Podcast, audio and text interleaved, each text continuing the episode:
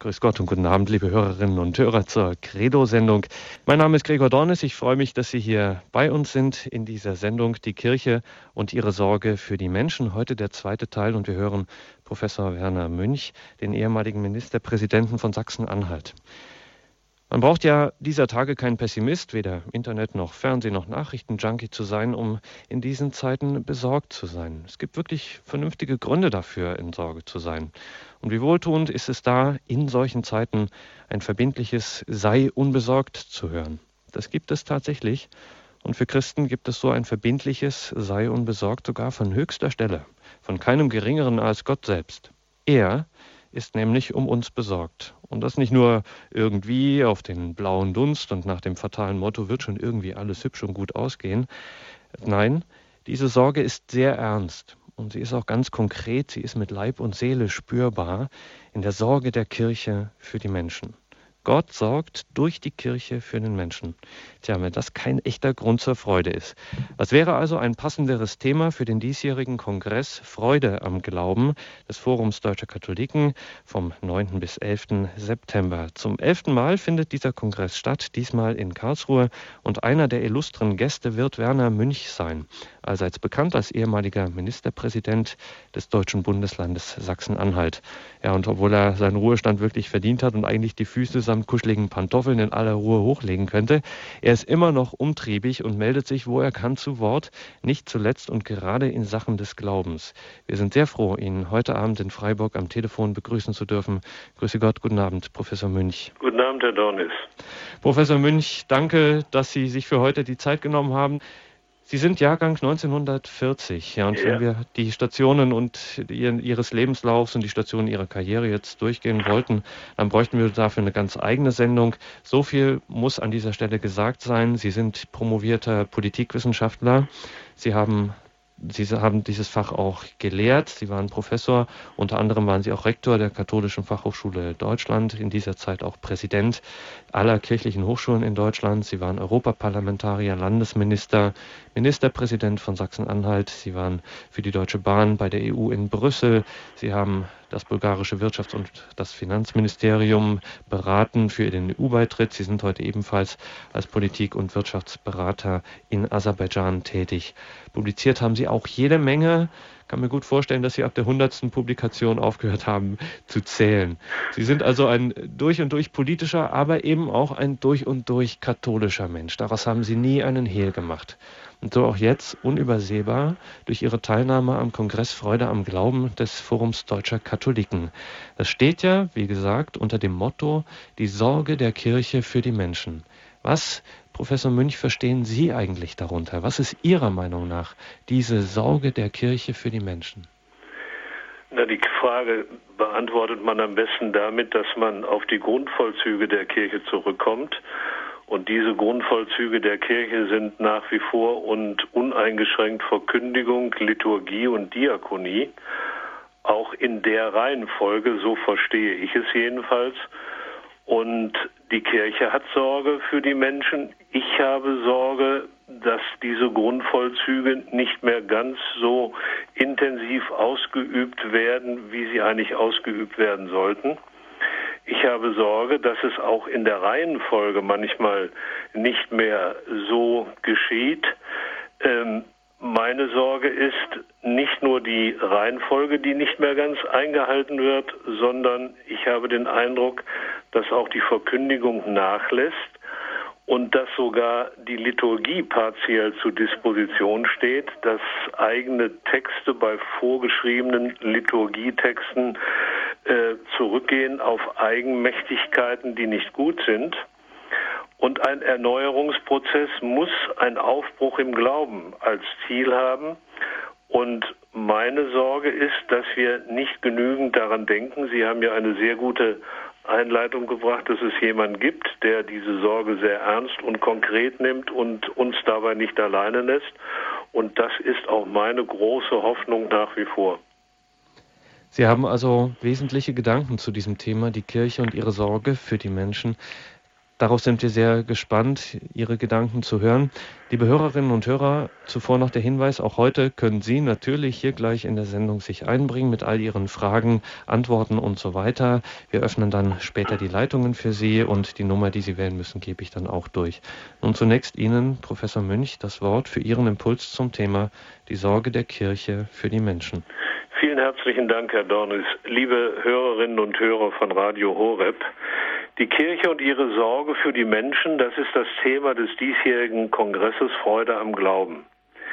Gestern haben Sie die Auffassungen eines Wirtschaftswissenschaftlers hierzu gehört und heute möchte ich als Sozialwissenschaftler mit Ihnen dieses Thema ein wenig erörtern. Unsere Kirche in Deutschland ist zurzeit im unruhigen Fahrwasser.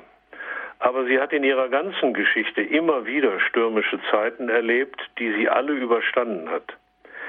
In seinem zweiten Band Jesus von Nazareth sagt Papst Benedikt XVI., ich zitiere, das Boot der Kirche fährt auch heute im Gegenwind der Geschichte durch den aufgewühlten Ozean der Zeit. Oft sieht es aus, als ob es untergehen müsse. Aber der Herr ist da und kommt zur rechten Zeit. Ich gehe und ich komme zu euch, sagt er. Das ist das Vertrauen der Christenheit, der Grund unserer Freude. Zitat Ende. Dies ist eine tröstliche Botschaft, die wir empfangen haben, aber auch der aufgewühlte Ozean ist eine Tatsache, die wir mit zwei Fragen näher untersuchen wollen. Nämlich erstens, wie sieht denn heute die christliche Orientierung der Gesellschaft aus? Und zweitens, was sind die besonderen Merkmale der Gläubigen? Beginnen wir mit der ersten Frage, wie sieht die christliche Orientierung der Gesellschaft aus? Hier können wir insgesamt feststellen, dass das Bild vom Menschen naturwissenschaftlich immer schärfer wird, ethisch und rechtlich aber zu verschwimmen droht. Auch die moralische Verantwortung wird geringer. Und da es eine Wechselwirkung zwischen gesellschaftlicher Entwicklung und Rechtsprechung gibt und beides wiederum Auswirkungen auf die konkrete Politik hat, brechen die Dämme des Rechts und die Politik folgt dem Zeitgeist. Ich nenne drei Beispiele aus der Rechtsprechung. A. Nach Urteilen des Bundesverfassungsgerichtes ist die Abtreibung zwar nicht erlaubt, aber straffrei. Früher war sie bei uns einmal ein Verbrechen, dann wurde sie eine erlaubte Handlung, schließlich ein Recht, und inzwischen wird sie bereits von einflussreichen Gruppen als Menschenrecht deklariert. In Deutschland werden jedes Jahr mindestens 120.000 Abtreibungen vorgenommen. Das bedeutet circa 330 pro Tag. Das sind etwa 13 Schulklassen. Wie heißt es im Artikel 1 des Grundrechtskatalogs unserer Verfassung? Die Würde des Menschen ist unantastbar. Sie zu achten und zu schützen ist Verpflichtung aller staatlichen Gewalt. Was daraus geworden ist, habe ich gerade beschrieben. Es ist traurig und beschämend zugleich. B. Aufgrund der Selbstanzeige eines Arztes hat der Bundesgerichtshof in einem Urteil vom 6. Juli 2010 eine strafbare Handlung dieses Arztes wegen Anwendung der Präimplantationsdiagnostik verneint, obwohl ein solcher medizinischer Eingriff bis dahin verboten war. C. In der Frage der gleichgeschlechtlichen Partnerschaften sind Ehen inzwischen erlaubt. Gleichstellungen im Familien-, Sozial-, Steuer- und Adoptionsrecht sind bereits vollzogen oder in der gesetzlichen Vorbereitung. Soweit zur Problematik der Rechtsprechung. In der konkreten Politik beschränke ich mich auf folgende Hinweise, die mit den drei genannten Beispielen aus der Rechtsprechung korrespondieren. A. Im letzten Bundestagswahlkampf wurde die deutsche Bundeskanzlerin Angela Merkel gefragt, was sie im Falle einer absoluten Mehrheit in der Abtreibungsfrage ändern würde. Ihre Antwort war, ich zitiere, gar nichts. Die bestehende Regelung hat sich bewährt. Zitat Ende. B. Der Deutsche Bundestag hat sich in einer Abstimmung am 7. Juli dieses Jahres mit 326 zu 260 Stimmen für eine begrenzte Zulassung der PID entschieden, also der Präimplantationsdiagnostik. Selbst in der Fraktion der CDU-CSU haben sich ca. 31 Prozent nicht für ein Verbot ausgesprochen. Und C. Die Legalisierung der gleichgeschlechtlichen Beziehungen ist unter Führung der Christdemokraten in der Großen Koalition erfolgt, indem sie das Gender Mainstreaming zum Leitbild und zur Querschnittsaufgabe der Politik der Bundesregierung erklärt haben. Als Partei ist die CDU diesen Weg konsequent weitergegangen. Nachdem sie nämlich über viele Jahre in ihrem Grundsatzprogramm die Ehe als das, ich zitiere, Leitbild der Gemeinschaft von Mann und Frau und als die beste Grundlage für die gemeinsame Verantwortung von Mutter und Vater in der Entwicklung der Kinder, Zitat Ende, angesehen hatte, erklärt sie Anfang 2010, ich zitiere, wir spielen verschiedene Familienmodelle und Lebensentwürfe nicht gegeneinander aus. Zitat Ende. Der Befund zu dieser ersten Frage nach der christlichen Orientierung der Gesellschaft lautet also, die Selbstverständlichkeit der Überzeugung, dass eine Zukunft ohne Gott nur zu Chaos, Tyrannei und Barbarei führen kann, nimmt ab.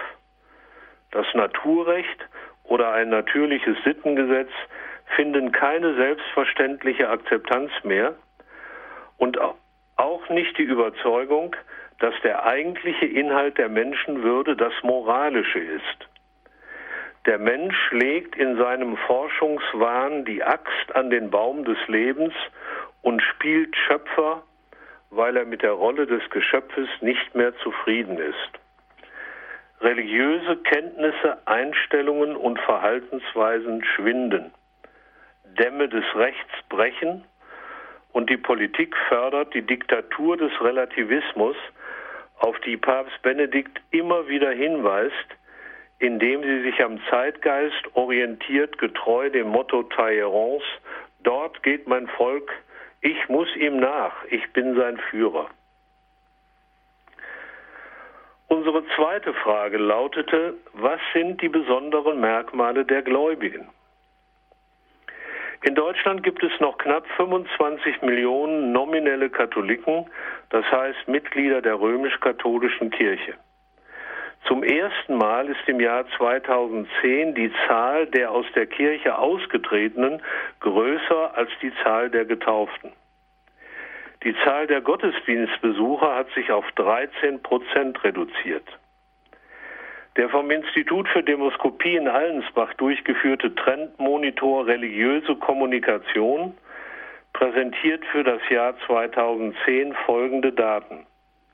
Es sagen 17 Prozent, ich bin gläubiges Mitglied meiner Kirche, fühle mich eng mit ihr verbunden und 37 Prozent, ich fühle mich der Kirche verbunden, auch wenn ich ihr in vielen Dingen kritisch gegenüberstehe. Die restlichen 46 Prozent haben eine immer weiter abnehmende Beziehung zur Kirche und zur Religion. Der Publizist Dr. Andreas Püttmann sagt zu Recht zu diesem Ergebnis, ich zitiere, die Führung der katholischen Kirche steht also mit einer wenig loyalen Gefolgschaft einer zunehmend areligiösen oder sogar kirchenfeindlichen Gesellschaft gegenüber. Zitat Ende. Ein an christlichen Werten ausgerichtetes Leben halten von den gläubigen Kirchennahen 84 Prozent für ganz besonders wichtig. Von den kritisch Kirchenverbundenen sind es nur 58 Prozent.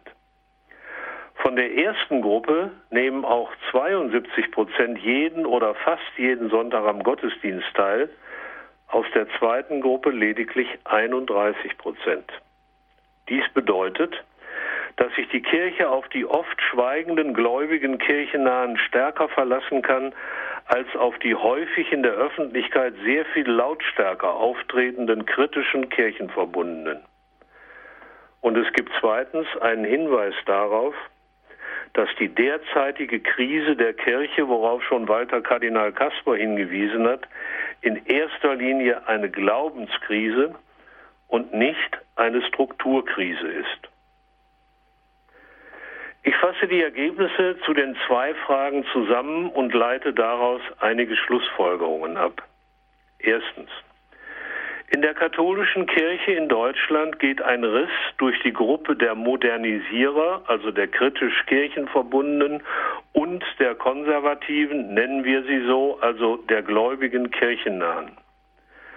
Die Frage nach der Zukunft der Kirche und der Kampf um die Interpretationshoheit werden öffentlich ausgetragen. Es ist nicht übertrieben zu behaupten, dass es ein faktisches Schisma zwischen Rom-Treuen und Reformern gibt. Zweitens, wir brauchen wieder eine überzeugende Glaubensverkündigung, bei der das Evangelium im Mittelpunkt steht. Wir brauchen keine Flyer oder Internetcafés, sondern Gott in unserem ganzen Leben und nicht nur am Anfang und am Ende. Es gibt viele Gründe dafür, dass der christliche Glaube weitgehend aus dem Alltag verschwunden ist. Ein Grund aber ist eben auch, dass eine überzeugende Glaubensverkündigung nachgelassen hat. Man kann aus dem Glauben oder über den Glauben reden. Wichtiger ist aber das Erstere. In einer heiligen Messe zu Weihnachten zum Beispiel möchte ich eine Predigt über die Geburt Jesu und zu Ostern über seinen Kreuzestod und seine Auferstehung hören und nichts über die Raffgier von Bänkern. Und wer hat eigentlich die Frage untersucht, warum der Anteil der Gläubigen, die jeden oder fast jeden Sonntag zur Kirche gehen, zurückgegangen ist? Ist es wegen zu viel oder wegen zu wenig Modernität der katholischen Kirche? Die Frage ist bisher nicht beantwortet. Drittens, sowohl in der Verkündigung Jesu als auch in der Kirchengeschichte ging es immer, oft in großen Zerreißproben, um Fundamente des Glaubens. Dies ist auch nicht verwunderlich, wenn und solange man akzeptiert, dass die Grundvollzüge der Kirche Verkündigung, Liturgie und Diakonie sind. Was schadet es eigentlich, wenn in diesen Auseinandersetzungen die Spreu vom Weizen getrennt wird? Die Wahrung ihrer Identität ist für die Kirche entscheidend, nicht ihre quantitative Größe. Wir wissen, dass das Unkraut mit dem Weizen wächst, und das soll es auch. Aber es darf den Weizen nicht überwuchern und ersticken. Viertens, es gibt genügend positive Orientierungspunkte, die uns den Weg weisen. Vorbilder dieser Zeit sind zum Beispiel der letzte und der jetzige Papst. Der selige Johannes Paul II. etwa dadurch, dass und wie er sein Leiden und Sterben mit großer Würde angenommen hat. Eine seiner letzten Botschaften war, Jesus ist auch nicht einfach vom Kreuz gestiegen und seid froh, ich bin es auch. Und der jetzige Papst Benedikt XVI. deshalb, weil er sich gegen die Diktatur des Relativismus wendet und immer wieder eine Neuevangelisierung anmahnt. Er spricht über das Beten und die Glaubensverkündigung, in deren Mitte er die Freundschaft mit Christus stellt. Seinen zweiten Band Jesus von Nazareth beendet er mit dem schönen Satz, ich zitiere, Im Glauben wissen wir, dass Jesus seine Hände segnend über uns ausgebreitet hält. Dies ist der bleibende Grund christlicher Freude. Und damit sind wir zum Ausgangspunkt zurückgekommen. Freude am Glauben heißt der Kongress und beschäftigt sich auf vielfältige Weise mit den Fragen der Kirche und ihrer Sorge für den Menschen. Wir wollen uns als Papst und kirchentreue Katholiken zu Wort melden und uns gegenseitig Mut machen. Wir haben keinen Grund, uns für unseren Glaubensgehorsam und unsere Loyalität gegenüber dem Heiligen Vater zu schämen. wir bemühen uns, einen Beitrag zur Neuevangelisierung in Deutschland zu leisten. Einer größeren Zahl kritischer Kirchenverbundener setzen wir als gläubige Kirche nahe unsere Freude am Glauben entgegen. Mutter Teresa ist einmal von einem Journalisten gefragt worden, was muss sich in der Kirche ändern? Und nach kurzer Pause hat sie ihm präzise geantwortet, Sie und ich. Fangen wir, jeder einzelne von uns, sofort damit an. Und dann können wir hoffen, dass die Krisenzeit zu einer Gnadenzeit wird. Ich danke Ihnen. Glaube der Kirche bei Radio Horeb und Radio Maria in Südtirol. Heute mit dem zweiten Teil der Reihe Die Kirche und ihre Sorge für die Menschen. Wir hörten Professor Werner Münch, ehemals Ministerpräsident von Sachsen-Anhalt. Er wird zu diesem Thema auch beim Kongress Freude am Glauben, der vom 9. bis 11. September in Karlsruhe stattfindet, zu diesem Thema sprechen. Liebe Hörerinnen und Hörer, jetzt sind Sie eingeladen, hier anzurufen. Wir freuen uns auf Ihre Beiträge. Schalten Sie sich hier ein, beteiligen Sie sich an dieser Sendung Credo bei Radio Horeb.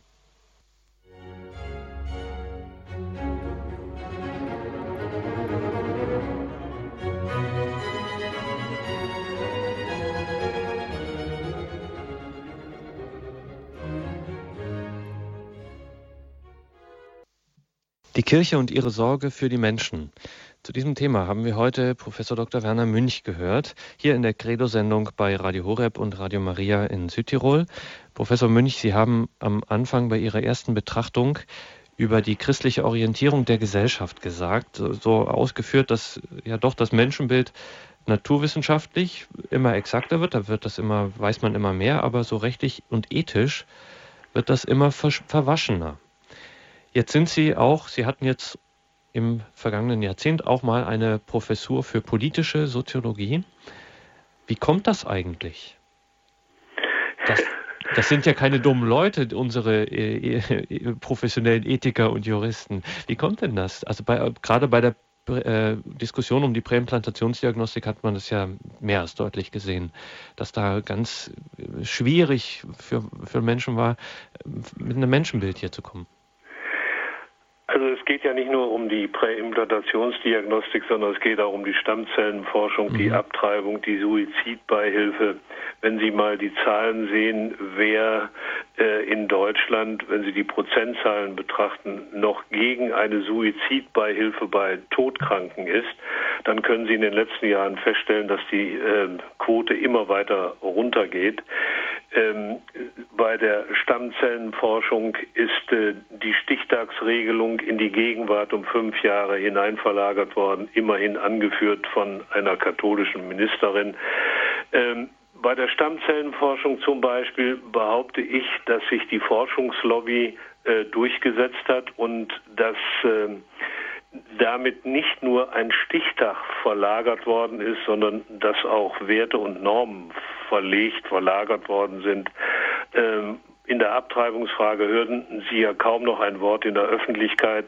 Äh, Sie erinnern sich vielleicht, dass äh, vor einiger Zeit wochenlang das Thema EHEC, dieser Erreger, der etwa 50.000 Tote zur Folge hatte, in allen Medien diskutiert worden ist. 13 äh, Schulklassen pro Tag in Deutschland abgetrieben. Darüber redet keiner mehr. Mhm. Ähm, bei der Präimplantationsdiagnostik habe ich vorhin die Zahlen ausgeführt. Woran liegt es? Wir haben eine säkularisiertere Gesellschaft. Wir haben eine Gesellschaft, in der die individuellen Interessen größer geworden sind. Äh, damit hat die Verantwortung für das Gemeinwohl abgenommen. Sie sehen das zum Beispiel an den ständig steigenden äh, Scheidungsraten in Deutschland. Äh, wenn ich irgendwelche Schwierigkeiten mit meinem Ehepartner habe, meine ich gut beraten zu sein, wenn ich mich von ihm trenne, manchmal im Guten, manchmal weniger gut. Ähm, die Kinder, wenn sie da sind, spielen dabei leider längst nicht immer die entscheidende Rolle. Ich habe übrigens heute Hochzeitstag, bin 43 Jahre verheiratet oh, mit meiner Frau. Vielen Dank und bin nach wie vor äh, glücklich über diese Entscheidung, die wir gemeinsam getroffen haben. Und ich denke auch gar nicht daran, mich dafür zu entschuldigen, dass ich mit einer Frau nun schon 43 Jahre verheiratet bin. Also die Individualität nimmt zu, die Ansprüche nehmen zu, die Verantwortungsbereitschaft für das Gemeinwohl äh, nimmt ab. Ähm, die Gesellschaft wird natürlich auch von einem öffentlichen Diktat beherrscht. Ich weiß gar nicht, welche selbsternannten Eliten meinen, sich einbilden zu können, dass sie festlegen dürfen, was politisch korrekt ist. Dieser Begriff der Political Correctness geistert ja seit Jahren durch die öffentliche Diskussion. Und da haben wir natürlich in der Wissenschaft äh, große Probleme, äh, weil wir äh, immer dann, wenn es um moralische und ethische Fragen geht, sofort konfrontiert werden mit der Gegenmeinung, das ist ja wohl meine Privatangelegenheit. Äh, was natürlich nicht so ist. Wir hatten viele Jahrhunderte in unserer Geschichte, in der das Naturrecht zum Beispiel als Sittenkodex allgemein anerkannt war. Und die Menschenrechte, die überall ihren Eingang in Verfassungen gefunden haben, sind die Implementierung solcher Auffassungen von Naturrecht und Sittengesetzen. Diese Selbstverständlichkeit, das können Sie ja auch nachlesen in den Publikationen von Papst Benedikt XVI., äh, diese Selbstverständlichkeit ist heute nicht mehr da. Und es gibt eigentlich nur eine Chance dagegen vorzugehen, das ist immer wieder äh, die Dinge mutig zu thematisieren. Ich sage oft, es gibt eine vier Aufgaben für, für einen katholischen Christen. Diese vier Aufgaben sind kurz gefasst, äh, mutig zu bekennen, treu zu beten, Gott brennend zu lieben und fröhlich zu glauben. Wenn wir diese vier Dinge tun, äh, sähe manches etwas besser aus. Jetzt haben Sie das Naturrecht angesprochen und den Papst und seine Äußerungen dazu. Es gab ja kurz bevor er zum Papst gewählt wurde eine erstaunliche Zusammenkunft mit Jürgen Habermas, ähm, der schon die katholische Lehre hinsichtlich gerade des Naturrechts zum Beispiel ausdrücklich würdigte, wenngleich er sich von dem selbst distanzierte und äh, sagte, das ist zwar nicht so ganz seins, aber trotzdem ähm, hat er es zumindest gewürdigt. Wenn solche Argumentation wenn man so, wie Sie sagen, dann eben mutig bekennt, dann erlebt man oft auf der Gegenseite ein leises Unbehagen, als ob man etwas Schlimmes gesagt hätte oder ähnliches. Wie kommt das? Ja, ich wollte gerade zurückfragen, warum erleben Sie oft dieses Unbehagen? Ich komme mhm. gleich darauf zurück, weil ich gerne einen Begriff, den Sie gebraucht haben, ein bisschen korrigieren möchte. Er hat sich ja. nicht distanziert. Mhm. Habermas hat sich in einer Weise geäußert in diesem ja publizierten Dialog, der auf höchstem Niveau geführt worden ist, äh, in einer Akademie in Bayern. Und Habermas hat sich ja in seiner Position geändert. Er hat sich ja stärker, sage ich jetzt mal etwas unvorsichtig, christlichen Grundauffassungen angenähert. Er hat nicht die Position von Papst Benedikt XVI. übernommen, aber immerhin hat er nicht mehr ausgeschlossen, dass auch christliche Grundwerte eine sehr positive äh, Begründung für positive Entwicklungen der Gesellschaften der Vergangenheit waren. Und dieses Unbehagen ähm, spüren sie natürlich aus unterschiedlichen Motiven. Entweder ist es für manche zu unbequem, weil ein solches Bekenntnis ja Mut verlangt. Es gibt ja diesen berühmten äh, von Allensbach mal dargestellten Eisenbahneffekt, den halte ich immer für ganz anschaulich in der empirischen Forschung. Also es sitzen in einem Zugabteil sechs Menschen und einer fängt mit seinem Nachbarn, alle sechs kennen sich nicht, an über Politik zu diskutieren und gibt seine Parteipräferenz preis. Der zweite stimmt ihm zu, die anderen vier sind anderer Auffassung, aber äußern sich nicht, weil sie Angst haben, dass sie in der Minderheit sind. weil Sie sagen, wenn schon zwei dieser Meinung sind, dann werden die anderen in diesem Abteil auch dieser Auffassung sein, ich bin lieber ruhig. Also, es ist ein Stückchen Mutlosigkeit, es ist äh, ein Stückchen fehlende Bereitschaft, gegen den Strom zu schwimmen. Äh, ich habe das vorhin in einem anderen Zusammenhang erläutert. Und es kommt natürlich hinzu, dass man gerne, insbesondere bei jungen Menschen ist das wohl so. Ich habe auch drei Töchter, äh, die inzwischen erwachsen sind und äh, äh, selber Kinder haben. Also den ganzen Prozess habe ich ja auch miterlebt. Ich habe auch viele, ich sag mal, Entschuldigungen miterlebt. Papa, warum soll ich denn sonntags zur Kirche gehen? Ich kann doch genauso gut am Spaziergang im Wald beten. Äh, diese Selbstverständlichkeit, äh, sonntags zur Kirche zu gehen, darüber hat man früher nicht diskutiert. Konrad Adenauer hat sonntags seinen besten Anzug angezogen und ist in die Kirche gegangen.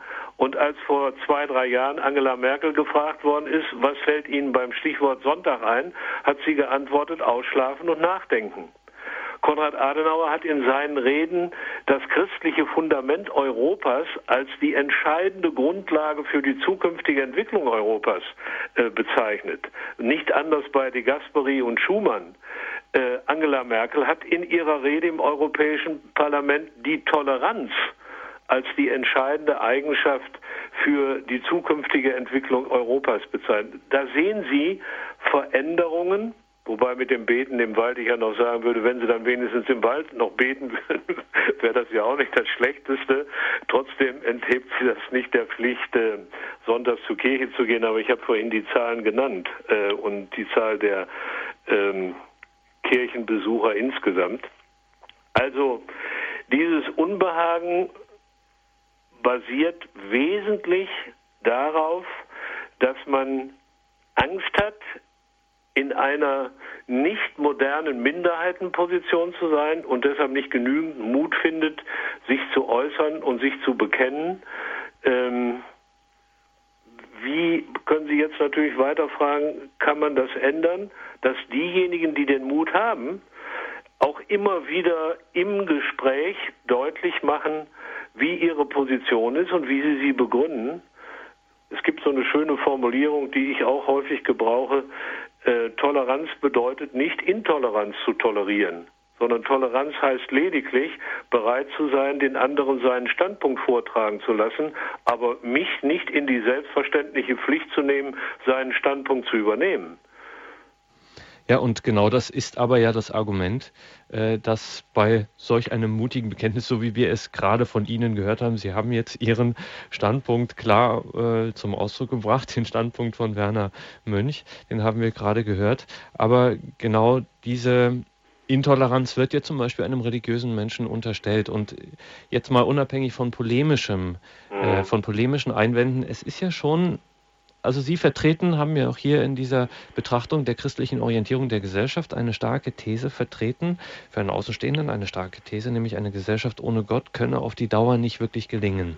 Ja. Und dem steht ja ein anderes, ebenfalls durchaus starkes Argument entgegen, dass nämlich in einer freiheitlichen Demokratie religiöse Begründungszusammenhänge, wenn die nicht von der Mehrheit geteilt werden könnten, ähm, keine relevante Rolle spielen dürften. Wie würden Sie, Werner Münch, der überzeugte Katholik, dem hm. begegnen? Also zunächst einmal äh, wieder eine klare Grundposition. Katholisch sein ist nicht nach demokratischen Regeln abstimmungsfähig, sondern katholisch sein hat Grundregeln, die ich befolge oder nicht zu befolgen bereit bin, jeweils mit den entsprechenden Konsequenzen. Zweitens, eine Gesellschaft ohne Gott führt zur Tyrannei und zur Barbarei.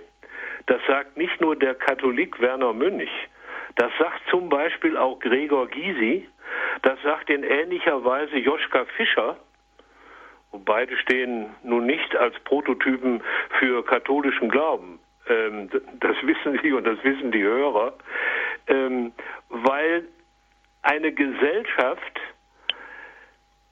ohne ein moralisches Fundament im Chaos enden muss. Es kann ja nicht anders sein. Moral moralische Regeln kann man nicht demokratisch abstimmungsfähig machen. Ich akzeptiere die Menschenwürde des anderen oder ich akzeptiere sie nicht. Ich habe ein soziales Gewissen oder ich habe keins. Ich fühle mich für den anderen verpflichtet oder nicht. In die Hospiz oder lass den Menschen alleine in seinem Leiden und in seinem Sterben und so weiter und so weiter. Das kann nicht funktionieren. Und welche andere Basis denn sonst als eine christliche, könnte diese Gesellschaft ohne Gott verhindern. In den letzten Publikationen, insbesondere auch dem, in dem Dialog mit äh, Jürgen Habermas, hat Papst Benedikt XVI. Ja zum Beispiel gesagt, es muss nicht allein der christliche Glaube sein. Wir können auch von anderen Religionen und Kulturen lernen. Und es geht eigentlich darum, dass jetzt ein Dialog stattfindet, um eine sozusagen erweiterte christliche Basis, angereichert durch Ideen aus anderen Kulturen, miteinander verbindet. Das äh, ist in seinem Schlussteil des Dialogs mit Jürgen Habermas von ihm sehr schön ausgeführt. Und ich kann dem nur uneingeschränkt zustimmen. Die Kirche und ihre Sorge für die Menschen. Sie haben eingeschaltet in der Credo-Sendung bei Radio Horeb.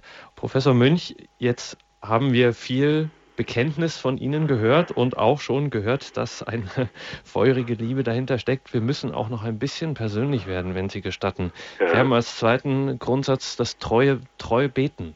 Ja. Und über das Gebet haben wir schon ein bisschen gesprochen, auch nicht nur im Wald. Was bedeutet das eigentlich für Sie, zu beten? Also zunächst einmal ist das Beten für mich eine Selbstverständlichkeit, weil das Gebet für mich die Beziehung ähm, zu meinem Herrgott ähm, darstellt. Ähm, ein Leben ohne Gebet kann ich mir nicht vorstellen, was sowohl ähm, als Dankesgebet als auch als äh, Bittgebet zu verstehen ist. Ich versuche aber trotzdem eigentlich täglich zunächst mit dem Dank zu beginnen, bevor ich irgendwelche Bitten vortrage.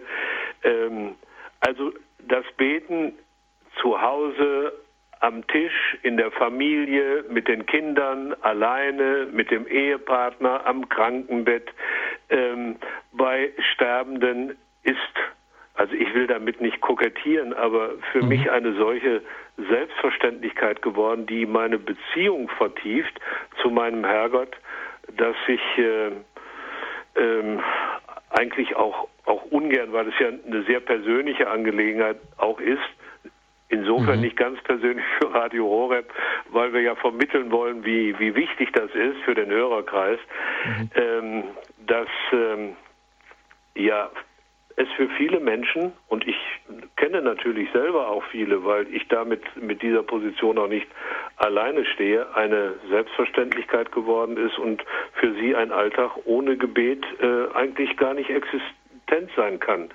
Jedenfalls äh, nicht in dem Maße, wie Sie sich äh, einen gelungenen Alltag vorstellen. Ja. Und das kann ja im Übrigen, wenn man dann auch darauf hinweist, zum Beispiel, wenn einem vielleicht auf der Straße so eine Frage mal gestellt wird oder im Freundeskreis, wenn man dann eben, wie Sie es auch gerade getan haben, darauf hinweist, dass es etwas sehr Persönliches, durchaus, man kann sagen, Intimes auch ist äh, und man darüber jetzt nicht ganz ins Detail sozusagen gehen kann, ja. dann kann das ja auch ein Zeugnis dafür sein. Natürlich. Mhm. Ähm, ich sehe auch als ein Zeugnis, möglicherweise ähm, bin ich da sehr konservativ, aber äh, warum bin ich eigentlich für eine Priesterkleidung in der Öffentlichkeit? Ich bin deshalb dafür, weil der Bürger, der vielleicht sonst äh, den Weg zu einem Priester nicht findet, die Gelegenheit findet, ihn anzusprechen.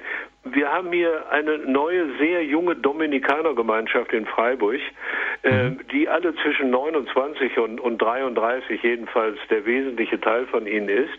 Und äh, für von diesen, die auch häufig bei uns zu Hause sind, äh, höre ich immer wieder, dass sie an der Bushaltestelle, auf dem Fahrrad, bei irgendwelchen Wanderungen, wo auch immer, angesprochen werden, nach dem Motto, darf ich Sie mal was fragen? Ja.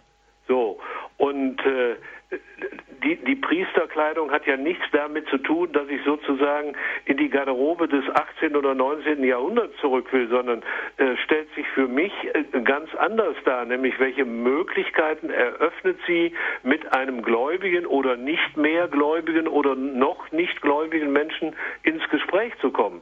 Äh, wenn ich keine Priesterkleidung habe, wenn ich genauso im Pullover und Jeans rumlaufe wie alle anderen auch, äh, erkennt mich keiner und kommt auch keiner zu mir und stellt mir die entsprechenden Fragen.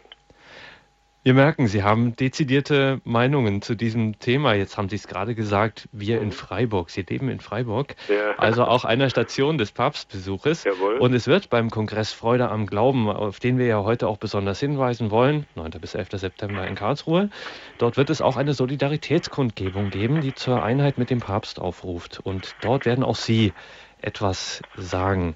Vielleicht können Sie uns jetzt schon mal verraten, was so eine wesentliche Pointe sein wird. Also ich gehe mal davon aus, dass, äh, dass meine Rede mehrere Pointen hat und welche nun diejenige sein wird, die am besten ankommt oder aufgenommen wird, äh, das äh, kann ich heute noch nicht sagen. Aber ähm, wir haben viele Irritationen im Vorfeld des Papstbesuches, insbesondere in Freiburg. Äh, ich habe hier einige Leserbriefe geschrieben, ich habe Stellung genommen zu bestimmten Dingen, äh, die bei aller Meinungsfreiheit so nicht, äh, so nicht gehen.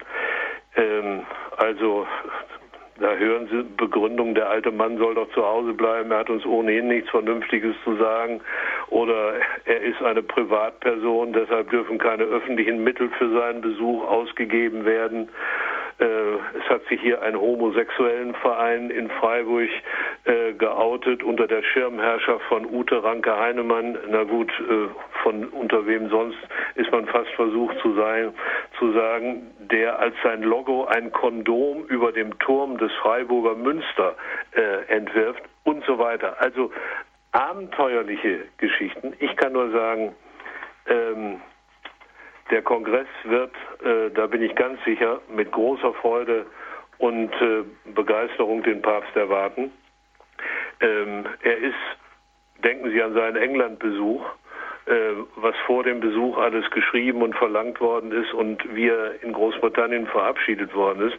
Denken Sie an den letzten Weltjugendtag in Madrid, wie viel Skeptiker es gegeben hat, was die Presse in Spanien teilweise geschrieben hat. Dieselbe Presse, die vorher so skeptisch und ablehnend war, hat ihn mit großem Lob und Bewunderung anschließend als Verkaufsschlager verabschiedet.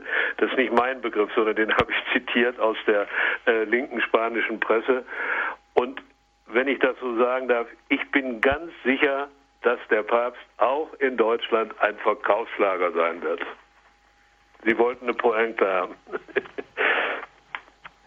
Ja gut, aber wir haben ja schon ungefähr gehört, in welche Richtung es gehen wird. Und wer dann die anderen ganzen Pointen hören will, der sollte dann in Karlsruhe dabei sein und sie dort live vor Ort hören. Gibt es eigentlich unabhängig mal, auch wenn das schwer zu denken ist, aber trotzdem unabhängig von dem Amt des Papstes etwas, was Sie an der Person Benedikts des 16. besonders schätzen? Da gibt es mehrere Eigenschaften, die ich außerordentlich schätze. Ähm, er ist ein, ein faszinierender Wissenschaftler.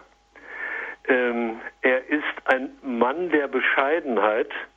Ähm, er, er, ist ja nie groß aufgetreten. Er, er nimmt sich ja immer selber zurück und wirkt mit dem Inhalt und der Präzision seines Wortes. Er ist ja noch von einer unglaublichen Vitalität, wenn man bedenkt, dass dieser Mann 85 Jahre wird im nächsten Jahr, also jetzt 84 ist, welchen Strapazen er sich noch unterwirft, wie er dieses Amt annimmt.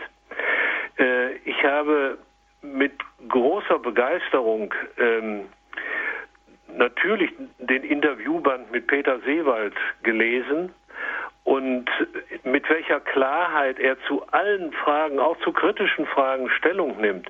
Es ist doch kein konservativer Papst, als der er immer bezeichnet wird. Er äh, hat ein Lehramt und er vertritt ähm, den Glauben der Kirche und die Position der Kirche so, wie es seinem Lehramt entspricht, nicht mehr und nicht weniger, unabhängig davon, dass er das alles sehr großartig tut.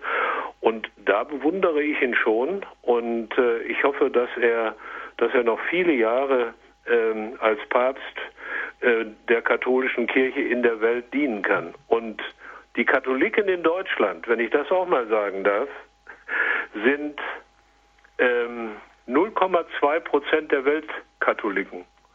Mhm. Darf ich die Frage daran anschließen, ohne sie zu beantworten, ist diese Zahl nicht Grund dafür, darüber nachzudenken, ob wir uns nicht manchmal in Deutschland zu wichtig nehmen? Wir haben noch eine Anruferin in der Leitung aus Paderborn. Frau Maria hat uns angerufen. Grüße Gott. Ja, seien Sie ganz herzlich gegrüßt. Ich grüße Sie von ganzem Herzen. Und äh, Herr Professor äh, Mönch, ich möchte Ihnen von ganz her ganzem Herzen danken.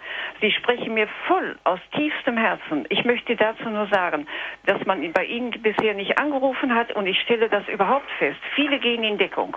Dann dürfen wir gar nicht vergessen, der letzte Krieg, den habe ich erlebt und ich weiß, vor dem Krieg hat meine Mutter wörtlich gesagt, weil alles außer Rand und Band war, das kann nicht gut gehen. Das hat meine Mutter ganz klar gesagt. Ja. Und meine Mutter kam aus einer ganz äh, christlichen Familie. Da wurde jeden Abend um 18 Uhr der Rosenkranz gebetet. Meine Mutter hat die Eucharistie sehr verehrt und ich verehre sie auch sehr. Und ich versuche wirklich einen ganz geraden Weg zu gehen. Ob gesehen, ungelegen, es spielt keine Rolle. Ich habe festgestellt, dass ich wirklich mich führen lasse vom Herrgott. Sehr das gut. darf ich ganz ehrlich sagen. Ja. Und wenn alle bereit wären, ein bisschen mal darüber nachzudenken, erstmal bei sich selbst anzufangen, ja. dann glaube ich, wäre auch in der Kirche manches anders. Die Bischöfe machen zwar große Fehler, aber wir haben kein Recht, sie alle zu verteufeln, sondern wir selbst müssen in die Knie gehen und ich appelliere an alle Bischöfe und Priester, dass vor allen Dingen die Anbetung wieder eingeführt wird und nicht abgeschafft wird, wie wir es erleben. Also vielen herzlichen Dank für Ihren Beitrag und äh, für Ihr äh, Lob und Ihre Anerkennung, die Sie ausgesprochen haben. Ähm, vielleicht darf ich nur eine kurze Bemerkung machen. Ähm, also Lob auch an Ihre Mutter ähm, für diese Erziehung. Ähm, vor kurzem war in der Frankfurter Allgemeinen Zeitung eine Sonderseite auf der sich ein afrikanischer Priester geäußert hat äh, über die Situation in Deutschland.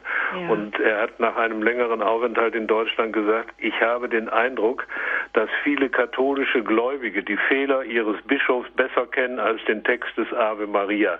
Ich habe dem ja. nichts hinzuzufügen. Ja, ich schließe mich Ihrer, Ihrer Meinung voll und ganz an ja. Ihre Äußerung. Ich Dann darf vielleicht noch sagen, wenn man doch nur alleine mal Medjugorje nimmt, wir fliegen äh, am Ende des nächsten Monats fliegen wir wir wieder rüber. Also da fühlt man sich wohl, da ist man geborgen. Warum ja. sind wir das hier in unserer Heimat nicht mehr? Unsere Bischöfe müssen sich Dank, wirklich aufraffen. Danke, Frau Maria, für diese, für Ihren Anruf und Ihr Zeugnis. Wir müssen weitergehen. Wir haben ja, noch eine danke. Anruferin in Oberbayern. Es ist Frau Huber. Grüß, Grüß Gott, Gott Grüß Gott, Herr, Herr Dornis und Was Herr Mönch, Dr. Münch. Ich habe mich sehr gefreut über den Vortrag. Ich bin ganz begeistert. Und äh, ich denke auch so wie Sie, ich bin halt nur ein ganz einfacher Mensch.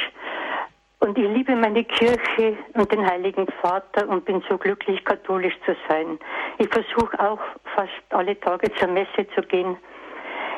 Ich bete den Rosenkranz. Ich bemühe mich so, aber ich bin halt kein Macher, dass ich mich da irgendwie äh, arrangieren kann in der Kirche. Den Rosenkranz mal vorbeten, das geht gerade noch. Und, äh, aber, aber sonst äh, schaffe ich es nicht. Ich bin neulich mal angesprochen worden von einem Herrn, ich soll doch einen Gebetskreis gründen. Sage ich, ich kann das nicht. Ich kann nicht leiten und nicht führen. Und ich wundere mich jetzt so, dass ich jetzt das zusammenbringe. Habe sehr Herzklopfen. Aber ich danke Ihnen nochmals recht herzlich. Das war großartig.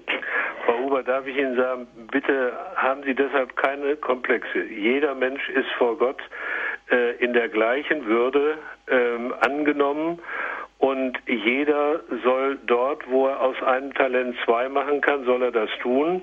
Wenn Sie intensiv den Rosenkranz beten und kein Führungsamt annehmen, dann ist das völlig in Ordnung.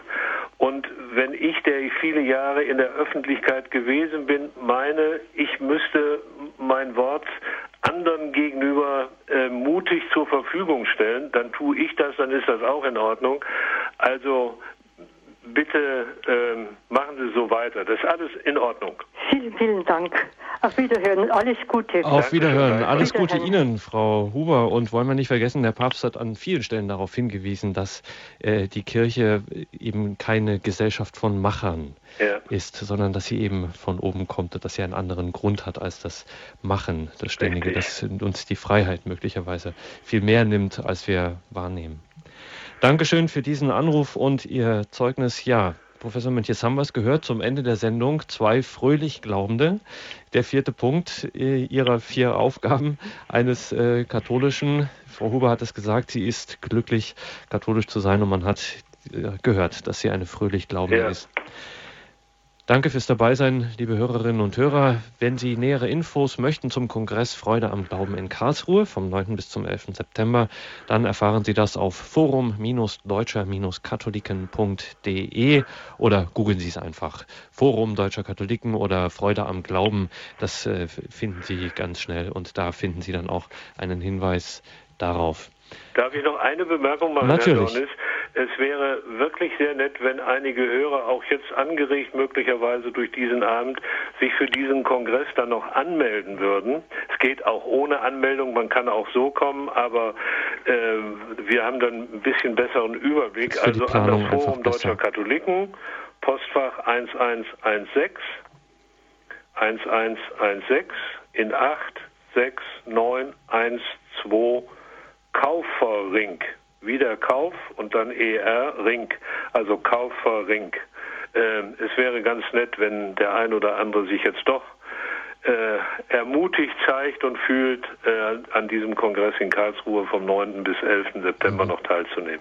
Ganz genau. Und wenn Sie das jetzt nicht so schnell mitschreiben konnten, liebe Hörerinnen und Hörer, kein Problem. Rufen Sie morgen beim Hörerservice an. Dann erfahren Sie diese Angaben auch nochmal, beziehungsweise wenn Sie Internet haben, schauen Sie ins Infofeld zur Sendung. Da tragen wir das dann nach, diese Möglichkeit der Anmeldung. Natürlich wird es von dieser CD auch wie immer eine äh, von dieser Sendung, pardon, wie immer eine CD geben, zu bestellen bei unserem CD-Dienst Deutschland 08323 9675 120 und morgen im Laufe des Tages dann auch im Podcast- und Download-Angebot auf horeb.org. Vielen herzlichen Dank, Professor Münch, dass Sie sich hier diese Stunde Zeit genommen haben, dass wir mit Ihnen sprechen durften. Wir wünschen Ihnen alles Gute weiterhin, viel Kraft, Gottes Segen und ja, vor allen Dingen für den Kongress Freude am Glauben 9. bis 11. September viel schöne Erlebnisse, Ihnen gutes Gelingen, gute Gesundheit und dass Sie dort viele großartige Begegnungen haben. Danke, Dank, Professor Herr Dornis, das wünsche ich Ihnen auch alles äh, und äh, herzlichen Dank auch für die gute Moderation. Danke Ihnen. Auf Wiederhören. Wiederhören. Liebe Hörerinnen und Hörer, ich darf mich an dieser Stelle von Ihnen verabschieden, allerdings nicht ohne Peter Eisert in der Technik und Regie gedankt zu haben, der diese Sendung betreut hat. Ihnen alles Gute. Ich wünsche Ihnen einen gesegneten Abend und eine behütete Nacht. Machen Sie es gut. Ihr Gregor Dornis.